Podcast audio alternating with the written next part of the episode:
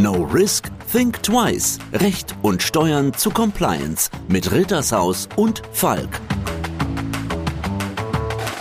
Oder wie der ehemalige US-Staatsanwalt gesagt hat, If you think compliance is expensive, try non-compliance. Kennen Sie eigentlich die Steuererklärung, die Sie unterzeichnet haben? Es trifft nicht nur die Großen. Auch ein Mittelständler muss heutzutage dafür sorgen, dass sich alle seine Mitarbeiter an Recht und Gesetz halten, sonst wird es teuer.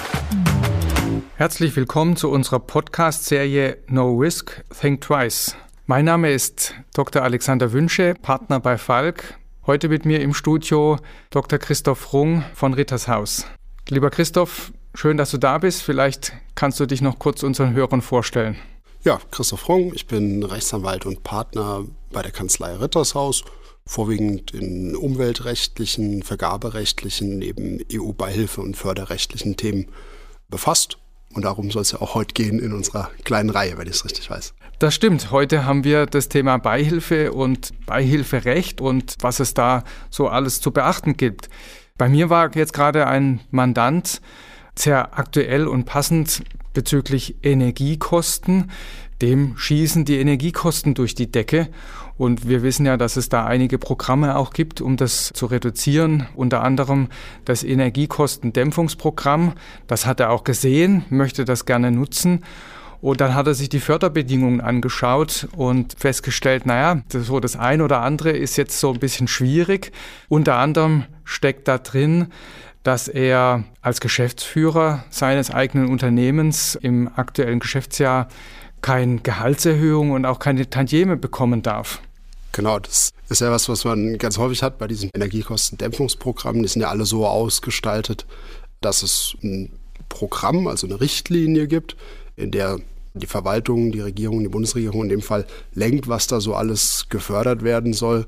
Und die sind dann oft mit ganz heißer Nadel gestrickt und es ist eine tolle Herausforderung, sich damit auseinanderzusetzen. Ja, okay, das kann ich verstehen. Er hat es auch irgendwie schon gesehen, dass es da was gibt und kam dann zu mir und sagte, jetzt habe ich das doch alles schon beschlossen. Die Gehaltserhöhung ist am 1. Januar durch, haben auch alle Mitarbeiter bekommen. Warum soll ich das jetzt als Geschäftsführer nicht bekommen und was tue ich denn jetzt eigentlich? Hast du da einen Tipp für ihn? Im Energiekostendämpfungsprogramm steht es ja quasi drin, dass wenn der Staat schon fördert, dass man dann sich nicht noch Boni auszahlen will. Das hat damals die Republik geärgert, als es in der Bankenrettung dann die ganzen Boni noch ausgezahlt wurden und mit Steuergeldern man gerettet hat. Und deswegen gibt es ja auch dort die Bestimmung im Programm, dass das raus soll. Die juristische Antwort ist einfach, wenn es eben zu den Förderbedingungen gehört, dass man nicht noch einen Bonus auszahlen darf, dann darf man ihn nicht auszahlen. Oder man erfüllt eben die Förderbedingungen nicht und dann darf man keinen Antrag stellen. Jetzt kommt natürlich das Steuerrecht in die Quere. Und ja, er hat ja diesen Beschluss über die Gehaltserhöhung, auch seine Tantieme ist bereits beschlossen worden mit einem Gesellschafterbeschluss. Bin jetzt gar nicht ganz schlüssig, ob sie schon ausbezahlt wurde, aber die Gehälter sind ja in jedem Fall gezahlt. Und jetzt würde er darauf verzichten und typischerweise hat das Steuerrecht dafür ganz klare Regelungen. Die Rechtsprechung ist da eindeutig des Bundesfinanzhofs, die sagt, wenn ein beherrschender Gesellschaft, der Geschäftsführer, rückwirkend auch noch auf solche Dinge verzichtet, dann muss das der Lohnsteuer unterworfen werden und er hat es dann verdeckt wieder in die Gesellschaft eingelegt. Das heißt, er bezahlt jetzt Steuer darauf, auf das, was er im Prinzip nicht bekommt, nur um diese Förderbedingungen einhalten zu können. Ist das so gewollt? Er klingt irgendwie nach einem komischen Ergebnis. In der Tat muss man, glaube ich, sehen, dass diese Förderprogramme oft mit ganz heißer Nadel gestrickt sind und sich auch der Fördermittelgeber, die Behörde da gar nicht die größten Gedanken gemacht hat, wie das dann in der Umsetzung funktioniert. Und damit muss man dann irgendwie hinkommen, damit muss man arbeiten. Der sichere Weg wäre sicher, an der Stelle auf die Förderung zu verzichten. Das ist aber auch eine unbeliebte Empfehlung, wenn man die so ausspricht beim Mandanten. Das Einzige, was da hilft, ist Transparenz schaffen. Denn das ist ja Fördermittelrecht ganz entscheidend, dass man nichts Falsches angibt.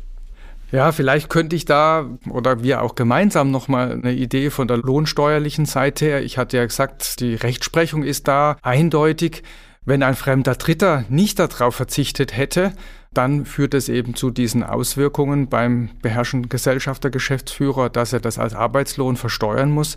Jetzt ist die Frage, würde denn ein fremder dritter Geschäftsführer schon auf die beschlossene Gehaltserhöhung verzichten, weil das in den Auftrags- oder in den Beihilfebedingungen steht?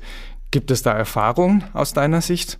Ich denke kaum, dass es da Erfahrungen gibt, jedenfalls keine, die irgendwie publiziert sind oder auf die man da frühzeitig zugreifen kann. Was einem im Fördermittelrecht ja oft weiterhilft, sind die FAQs auf den Homepages der Behörden zu verschiedenen Förderprogrammen. An die bindet sich die Behörde ja auch im Vollzug, denn eine Behörde muss immer gleichmäßig alle Teilnehmenden behandeln. Insofern, wenn das Problem auftaucht, so im zeitlichen Nachgang werden auch diese FAQs mal ergänzt und dann findet man da was. Aber bei den meisten Problemen, zu denen wir gefragt werden, ist das dann gerade noch nicht der Fall. Hört sich ein bisschen an wie die Richtlinien im Steuerrecht, nur wahrscheinlich vielleicht ein bisschen aktueller und mundgerecht aufbereitet als FAQ. In der Tat. Und was auch oft ganz schwierig ist, zu versuchen, jemanden ans Telefon zu kriegen von KfW, vom BAFA oder von diesen verschiedenen Organisationen, die da diese Förderprogramme betrauen. Und das kann man versuchen. Wir haben da auch immer wieder Kontakt oder noch eine andere Art an der Hotline vorbeizukommen, wenn man mal was fragen will. Aber es ist alles recht schwierig, da belastbare Infos zu bekommen. Aber da hattest du ja den Hinweis Transparenz. Wie kann ich mir das vorstellen? Wie schafft man das? Ja, das Damoklesschwert, was immer über einem schwebt im Fördermittelrecht, ist der Subventionsbetrug. Wer durch falsche Angaben die Behörde täuscht und in der Folge Fördermittel, Subventionen erhält, der begeht einen Subventionsbetrug. Und meistens ist es so, dass man mit Antragstellung versichert ein Häkchen setzt im Online-Formular oder im ausgedruckten Formular, in dem man bestätigt, dass die Voraussetzungen vorliegen.